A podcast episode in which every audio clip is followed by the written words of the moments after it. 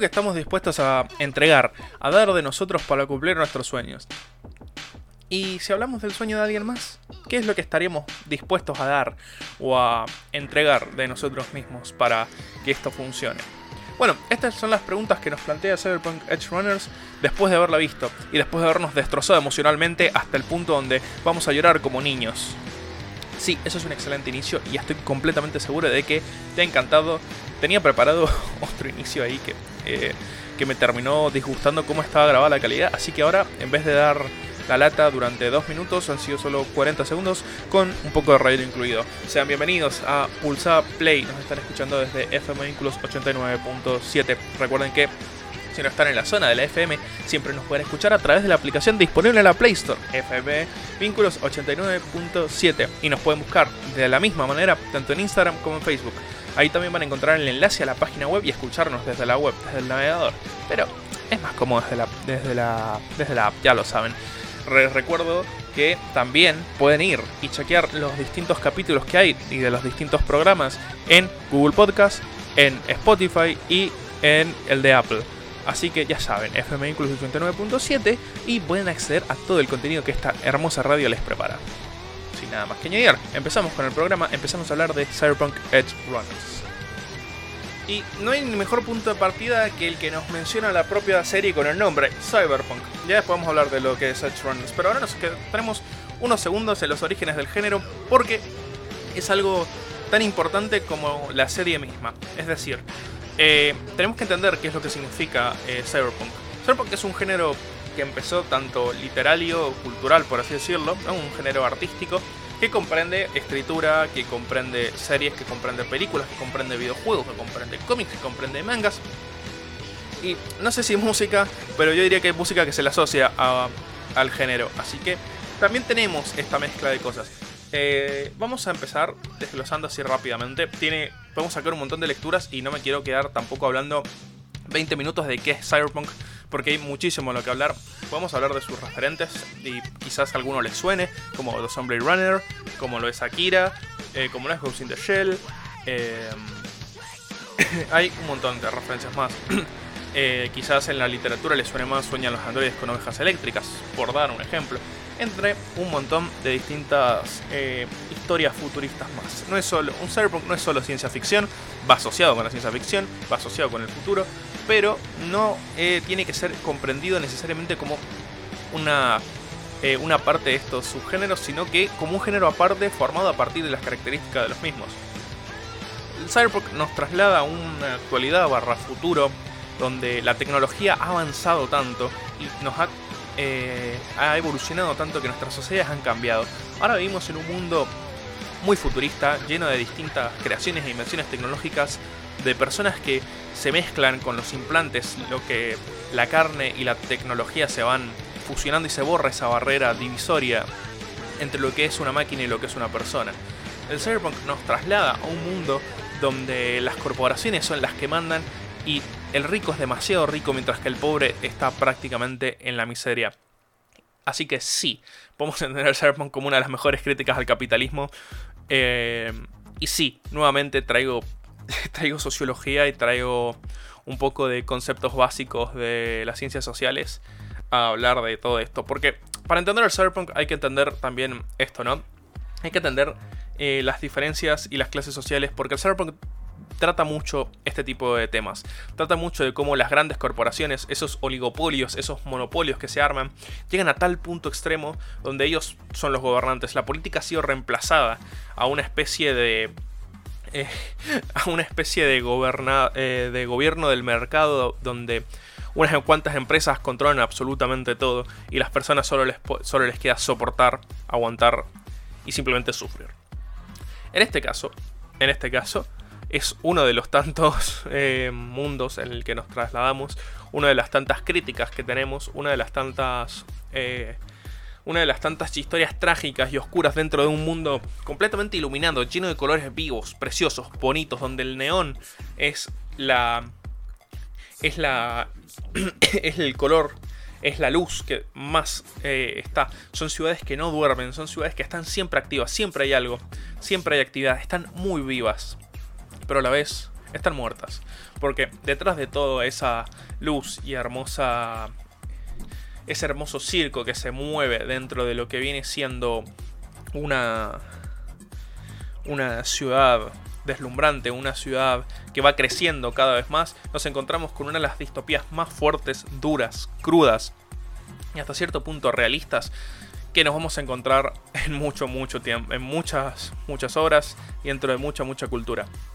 El cyberpunk no es más que un reflejo quizás algo acelerado, quizás apuntando al futuro, pero no deja de ser un reflejo de las sociedades actuales y de estas megápolis que hay donde, eh, donde nos encontramos con las diferencias tan claras, tan marcadas, donde hay personas que prácticamente tiran su comida, viven en la opulencia y hay otras personas que simplemente se están muriendo de hambre. Y acá nos adentramos también a una de las influencias más importantes, por así decirlo, que tiene eh, a esta serie para ser lo que es. Estamos hablando de Studio Trigger.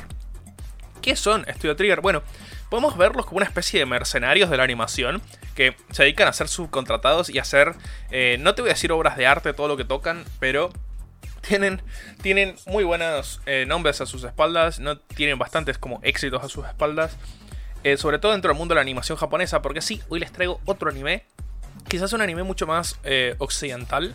no se van a encontrar con los tropos eh, y una animación tan, tan parecida a la que nos encontramos en lo que viene siendo los típicos animes, como podría ser el propio Vinland Saga, que aún así me parece bastante occidental. En este caso es aún más occidental, mucho más de nuestro territorio.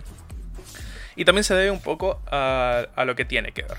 Eh, nombres pesados que quizás les suenen, porque también han estado en Netflix, son eh, Kill la Kill. Y no sé si Sniper ha estado en. No sé si Sniper ha estado en su, en su. en el repertorio de Netflix. Lo ignoro ahora mismo. Pero no importa. Eh, me parece una de las eh, últimas obras que han tenido bastante exitosas y muy buenas, muy profundas, que tocan mucho este tema metafísico, tocan mucho este tema de la humanidad, del transhumanismo, etcétera, etcétera. Kill la Kill es su obra más conocida, probablemente le suena a varios.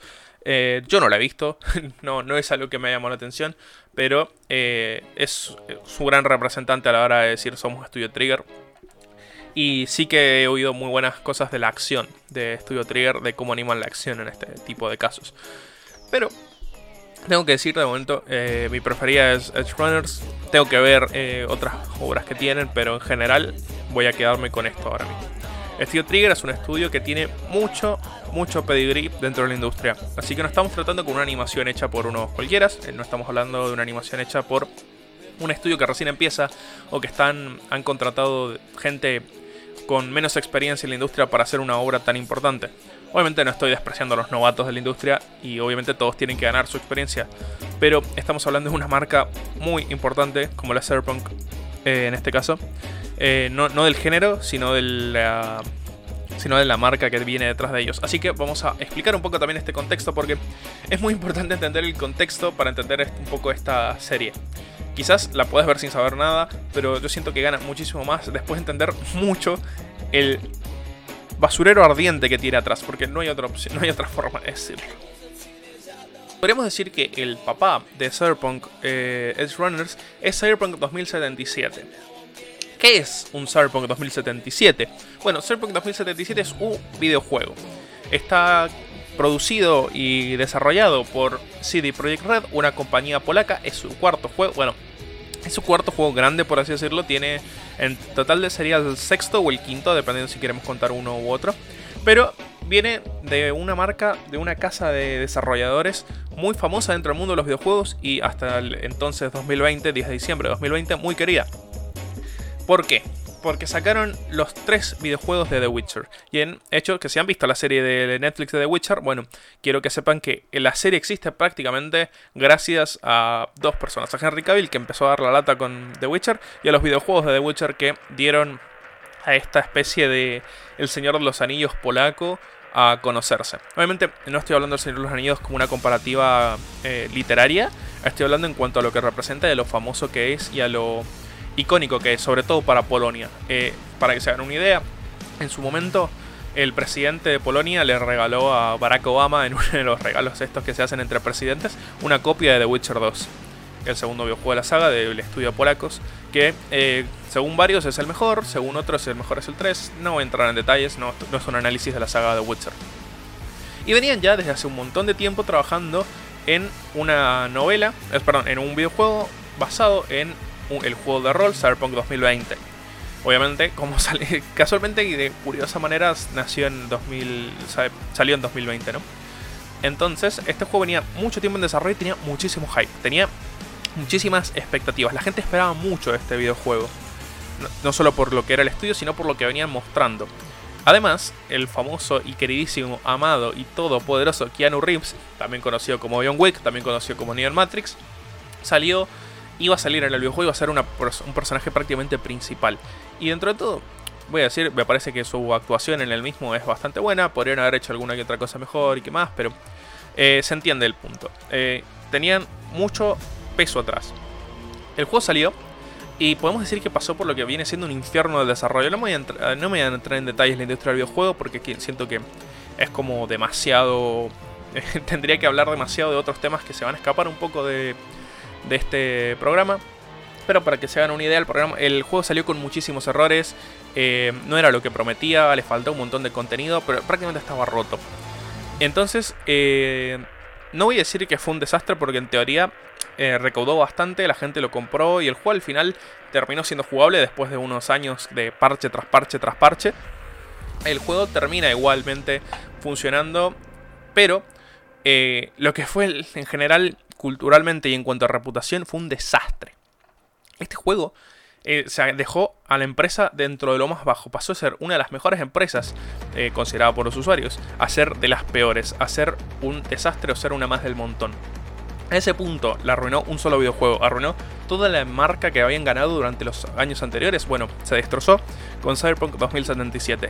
Y acá es donde entra Cyberpunk Edge Runners en el 2022, saliendo y diciendo, miren, eh, voy a aumentar las ventas de su juego y encima voy a hacer que la gente que lo compró antes lo rejuegue y lo disfrute.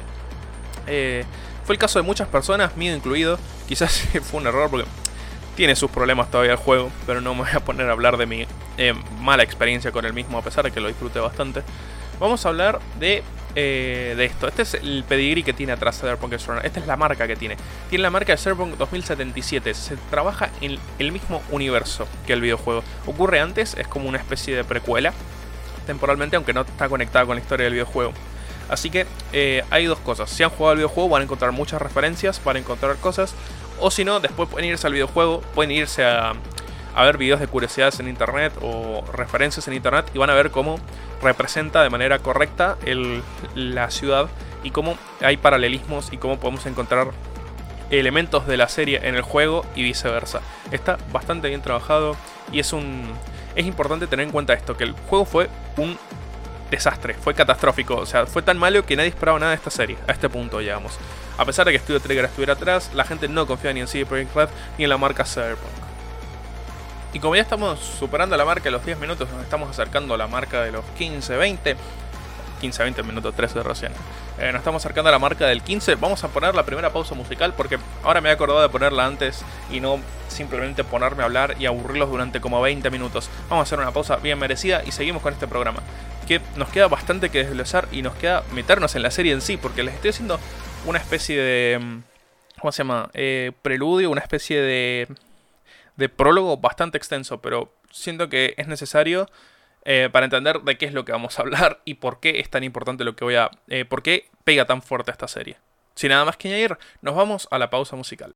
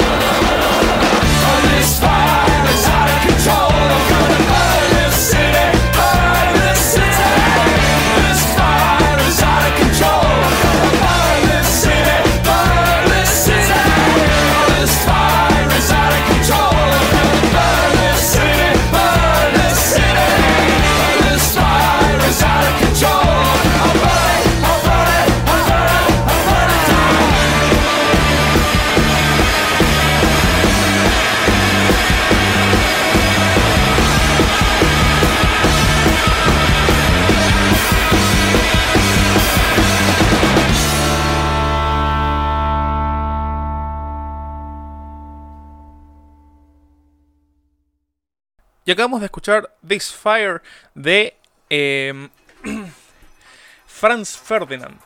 Que casualmente es el tema de inicio de la serie. Es lo que viene siendo el tema principal del Juego de Tronos. El pim, pim, piririm, pim, piririm, pim. Bueno, en el mundo del anime esto es conocido como opening. Así que básicamente es esto, es la presentación de cada capítulo. Es lo que van a escuchar en versión corta. Obviamente no van a escuchar la versión completa, que es la que acabamos de escuchar. Pero para ir así ambientando, este es el tema principal con el que va a abrir prácticamente la mayoría, si no todos los capítulos. Entonces, vamos de nuevo a lo que nos compete, a lo que nos trae acá. ¿De qué vamos a hablar entonces ahora? Vamos a hablar del apartado técnico. Vamos a sacarnos lo más... eh, lo menos importante, lo más complicado también de narrar de manera más rápida, de manera eh, más ligera, ¿no? Cyberpunk Edge Runners es preciosa. A nivel calidad visual, eh, como dije, Studio Trigger tiene un pedigrí increíble y se nota. Se nota muchísimo en cómo está trabajada, cómo las luces están ahí, cómo los colores.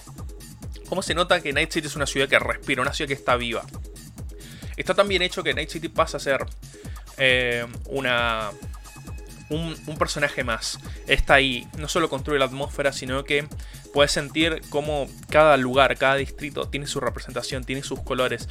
Cada personaje que aparece, realmente aunque sea de fondo, está ahí mostrando eh, cierto carisma, tiene su forma de, de, de encontrarse, ¿no? de diferenciarse del resto. Y eso es algo que valoro muchísimo. Y es una de las cosas buenas que tenía el juego, ¿no? Eh, Night City está muy bien hecha en general. Tiene su cultura, sus cosas. A pesar de que quizás, por ejemplo, en, el anime, estamos hablando en, en Edge Runners, tiene su, su puntito, su toquecito de, de errores a veces de animación, donde tienen que ahorrar plata, supongo. Donde la animación flaquea un toque. En general, eh, tampoco se van a dar mucho cuenta de esto porque son como pequeñas escenas muy rápidas y eh, muchas veces eh, vas a estar anonadado de las increíbles animaciones que hay. Quizás algún diseño te pueda gustar más, algún diseño te puede gustar menos, pero en general eh, siempre va a haber uno con el que te quedes, siempre va a haber uno con el que estés encantado, encantada, encantada. Y vas a quedarte mucho con, con este tipo de cosas, con esta visual que maneja la estética Cyberpunk, que es de lo más fuerte y lo que más gusta en general del género en sí. Y siento que Siento que Studio Trigger lo ha conseguido muy bien. La música está bastante bien, quizás en algún momento o no la notes o en el primer capítulo pasa que a veces suena más fuerte que las voces de los personajes, eh, pero aún así sigue siendo bastante manejable y de nuevo, es solo el primer capítulo. Si sienten que va a ser así, eh, no va a ser así toda la serie, no se preocupen. Eh, y el apartado técnico es eso, es precioso, es increíble y si me tengo que quedar con algunos diseños de personajes, me quedo con el de Rebecca, Lucy y el del eh, Main y el del propio David, que es el personaje principal. Ya después van a tratar estos nombres en cuanto hable un toquecito más adelante, pero me quedé con los personajes principales, por así decirlo. Pero cada uno tiene sus propias características, todos son personajes muy distintivos, todos son personajes que tienen eh, mucho carisma a través de simplemente su animación. Y Night City es otro de estos personajes. Pero claro, ¿qué es una Night City? Bueno, Night City es el nombre de una de las megápolis, eh, megalópolis perdón, que ha surgido en este nuevo mundo distópico, donde la tecnología ha avanzado, de las corporaciones se han hecho cargo de todo. Night City es una de las más grandes, eh, al menos es lo que se da a entender, ¿no? Y es una ciudad tan enorme, tan enorme, que abarca tantos distritos, tantos barrios, es increíble. Y si no me equivoco, no, no dan una ubicación así como aproximada, pero está en Estados Unidos, obviamente. Y ahí, de ahí es donde suceden las cosas, por así decirlo. Todas las historias, tanto de Cyberpunk 2077, el videojuego, como de Edge Runners, transcurren en esta ciudad. Donde los. eh, donde siempre hay edificios altos, grandes, eh, autos casi voladores, algunos va- van a ver, dirigibles, eh, un poco todo lo que se espera de una ciudad moderna, llena de luces, llena de colores, música sonando bien fuerte en ciertos lugares, eh, siempre la gente moviéndose de un lado al otro, haciendo cosas. Es una ciudad que tiene, es muy viva, está muy viva la ciudad. Van a ver gente, van a ver que no es una ciudad que simplemente está estática. Pero por otro lado, por otro lado, también están los barrios bajos. Los barrios bajos son la zona eh, pobre, la zona donde la gente prácticamente se muere de hambre, donde la gente no tiene dónde caerse muerta, donde se ve la otra contraparte de esta eh, vorágine de capitalismo, donde entendemos en realidad qué es lo que sucede en Night City y cómo para que unos triunfen otros tienen que caer.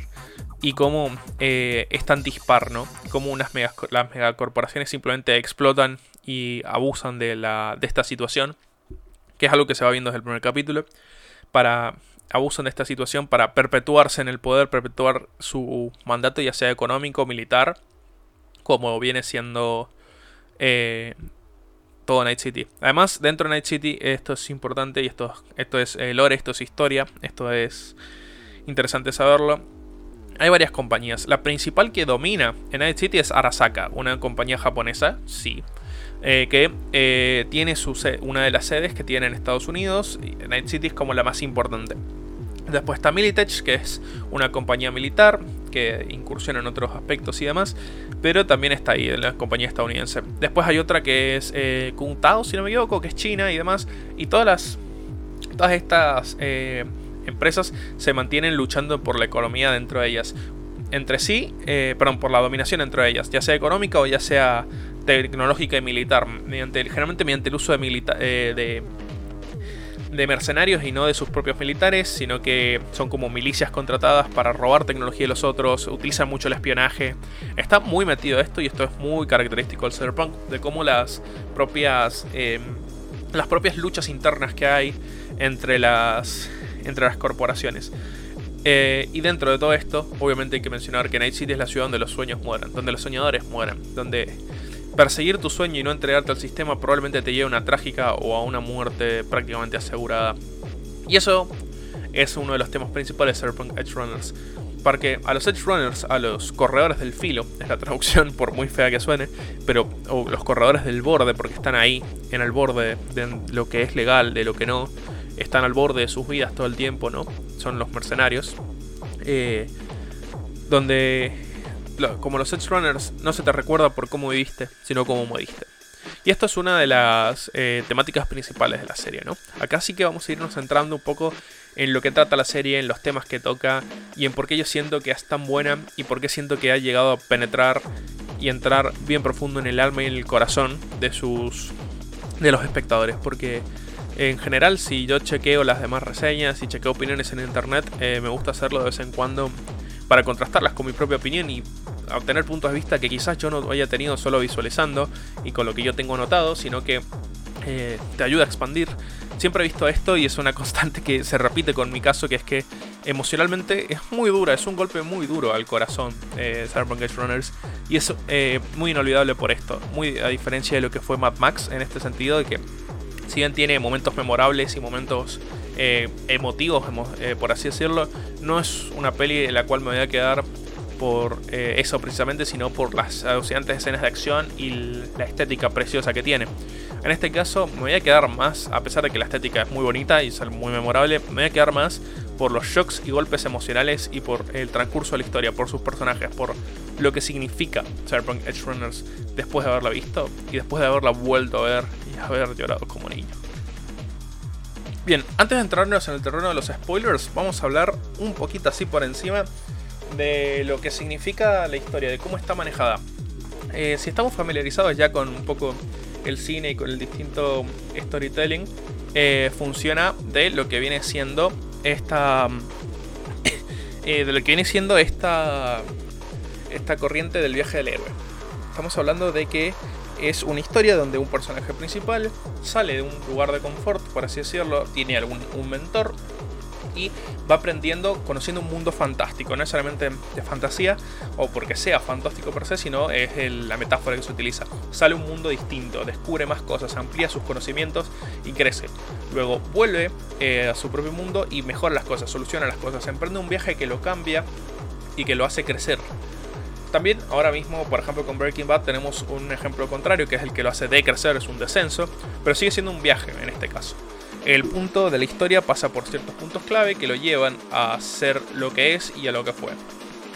Cyberpunk Edge Runners es un viaje al héroe torcidísimo. Cyberpunk es un viaje al héroe no, no torcido en el sentido de que esté mal implementar la fórmula, sino que la fórmula la vamos a ver ahí y si le prestamos atención la vamos a identificar, sino que en general lo que no, no llega a ser un descenso como en Breaking Bad, no llega a ser un viaje de un villano, de cómo llega una persona a convertirse en un villano, sino como sino como en Night City eh, los héroes en general terminan muriendo, terminan pereciendo y como Night City no es un lugar para héroes. Yo creo que esa es el golpe más duro que nos puede llegar a dar eh, esta ciudad y cómo las personas que quieren luchar por sus ideales, que quieren ser héroes, eh, no en el sentido de personaje de superhéroe hablando, no de alguien que los salva a todos, sino en este sentido del viaje del héroe, de cómo quieren crecer, cómo quieren ser mejores de lo que empezaron, cómo tienen que enfrentarse no a un villano, sino a una ciudad entera, a una sociedad que está pensada para aplastarlos. Y acercándonos a la media hora de programa, va a ser cuando haga una última pausa musical.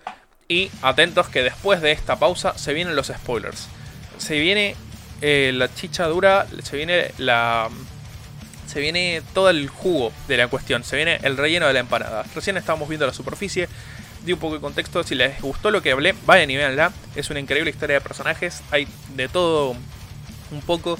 Y les tienen todos carisma. Les van a gustar más o menos algunos personajes. Pero siempre se, se les van a quedar. Y aunque quizás alguno no les caiga tan bien, por así decirlo, no les genere una conexión emocional, sé que con otro lo van a hacer. Y que van a generar mucha empatía. David Martínez, el protagonista, principalmente genera muchísima empatía. Porque eh, después de ir viendo qué es lo que le pasa, qué es lo cómo le pega a la ciudad y cómo se ve obligado a crecer y a mejorarse a sí mismo para no ser devorado en esta oscuridad, eh, les va a encantar. Genera muchísima empatía, es muy buena la serie y desde ya la recomiendo. Así que les aviso, vamos a escuchar una pausa musical y después se vienen los spoilers. Va a haber una advertencia igual.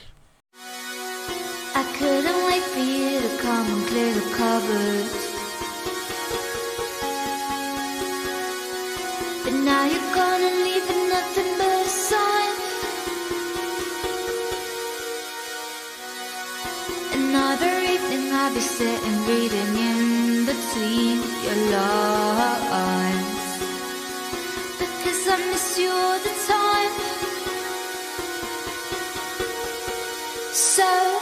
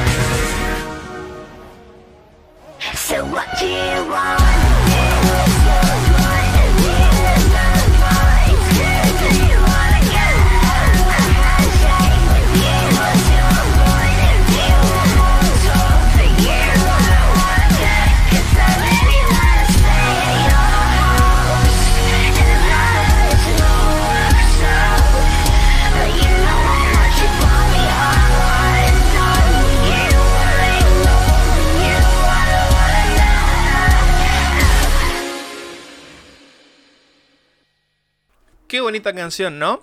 Eh, bueno, Stay at Your House, eh, perdón, I Really Want to Stay at Your House de Rosa Walton. Una canción que, si han visto la serie, ya les, les habré traído recuerdos de Vietnam, les habré traído unos flashbacks terribles. Y si no, eh, posiblemente los tengan después o entiendan el significado de la canción que acaban de escuchar ahora. Y sí, me deja un poco llorando porque la he escuchado un poco y me, ha traído estos flashbacks de nuevo. Pero bueno, les recuerdo, spoilers. Si, le, si han visto la serie, pueden quedarse, pueden terminar de escuchar el análisis. Y si no, eh, les recomiendo que vayan a verla, por favor. No sé qué estás haciendo acá. Anda a verla antes de que te spoilee. Lo más importante, porque te va a doler mucho el spoiler. Yo, por suerte, como que evité los spoilers y siento que si me lo hubiera spoileado me habría dolido en el alma. Así que de nuevo, fuera, lejos de acá, vayan a verla, tómense el tiempo que necesiten, no hace falta que sigan escuchando este programa, eh, porque pueden volver a escucharlo después a través de las aplicaciones de podcast. Eh, hay muchos episodios de Pulsar Play que puedes ver y que la- muchos están libres de spoilers, otros tienen la advertencia igual que este, y es muy, mucho, demasiado importante que eh, disfrutes de esta experiencia, de este viaje que te da Cyberpunk Edge Runners en solo 10 capítulos de 20 minutos, no dura absolutamente nada. Por favor, hacete un favor, date ese tiempo y disfruta lo que fue esta excelente serie de animación de lo mejor del año 2022. Así que, con esa barrera ya limpiada, ya dicha, y si no te importan los spoilers, ya lo viste, vamos a seguir y vamos a terminar el análisis hablando de cómo, eh, cómo David en realidad cumple sueños de otros, ¿no? Eh, cómo eh, David nunca tuvo un sueño propio. Como desde el primer capítulo, desde que se muere su madre, el tipo se enfrasca y se enfoca en ver cómo puede cumplir el sueño de su mamá, que era verlo a él en lo alto de la torre Arasaka. La torre más alta de la ciudad, el símbolo más grande y ostentoso del poder dentro de Night City. La torre más alta, la torre Arasaka. Perteneciente, bueno, a la ya mencionada corporación, ¿no?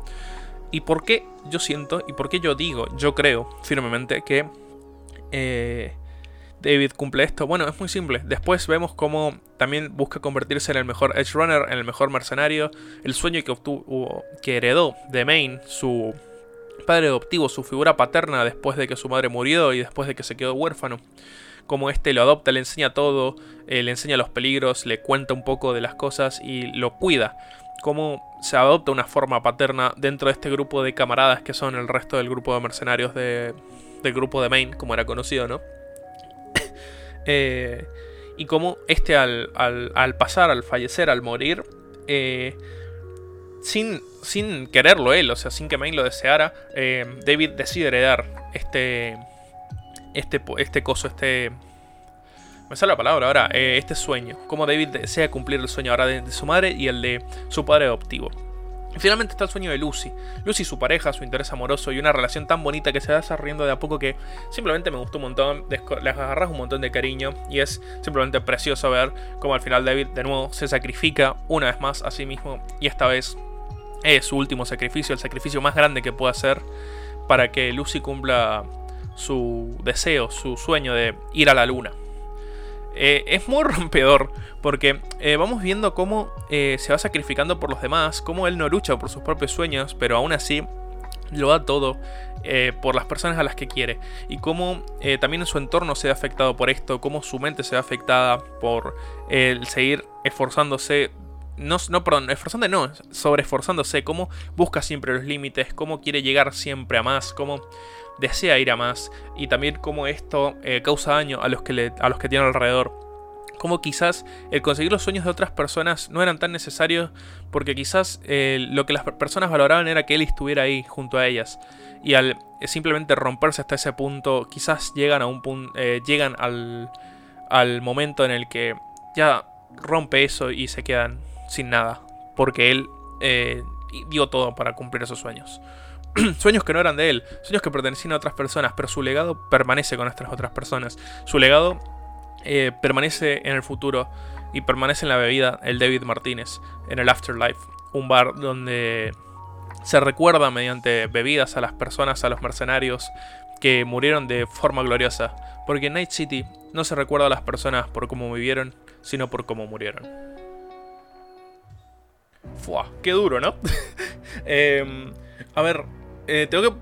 eh, hay mucho que poner ideas en orden. El guion, quizás, eh, por muy trabajado que estuviera, Eh, no terminó de. No termina de abarcar todo lo que esta serie me genera. No hay palabras que terminen de abarcar lo que esta serie me generó. Como verla en, durante mis vacaciones desde este año eh, me afectó y cómo me volvió a afectar y me volvió a estrujar el corazón como quiso a través de, de verla ahora para hacer el programa. Eh, a ver, tengo que hacer el cierre ya. ya. Hemos terminado un poco, ya he dicho lo más importante y siento que el resto, si, bueno, si se han saltado la barrera de los spoilers eh, y no la han visto, lo lamento muchísimo. Se de perder una de las mejores experiencias que pueden tener eh, de manera ciega, pero lo recomiendo muchísimo, vayan a verla. Si la han visto, les recomiendo volverla a ver, seguramente eh, escuchar la banda sonora les dio ese golpecito y les da las ganas de volverla a ver o les ha causado dolor y ya no quieren volverla a ver dentro de un tiempo porque no quieren volver a sufrir como sufrieron, a pesar de que la, la- quieren, la tienen ese cariño, porque es lo que me ha pasado a mí. Eh, yo ahora no quiero volverla a ver, porque tengo, tengo, tengo, tengo el, el dolor en el pecho todavía, ¿no? Pero bueno, hasta acá llega este hermoso programa Pulsa Play, temporada 2, episodio 6, Cyberpunk Edge Runners. Eh, Recuerden que nos están escuchando a través de FM Vínculos 89.7 y nos pueden escuchar también en nuestras aplicaciones de podcast FM Vínculos 89.7, ya saben, en Spotify, Google, Google Podcast y Apple Podcast o Apple Music. Ya saben que no me sé el nombre, no me lo pienso aprender. Es marca de la casa ya. Eh, recuerden seguir nuestras redes sociales, ya lo saben, FMIClus 89.7 la pueden encontrar en Instagram, Facebook y también pueden buscar con ese mismo nombre en la Play Store y encontrar la maravillosa aplicación para escucharnos a través de internet desde cualquier parte del mundo, siempre y cuando tengan señal. Esto ha sido un gusto, de nuevo soy Marcelo y espero que nos encontremos en el siguiente capítulo. Bye bye.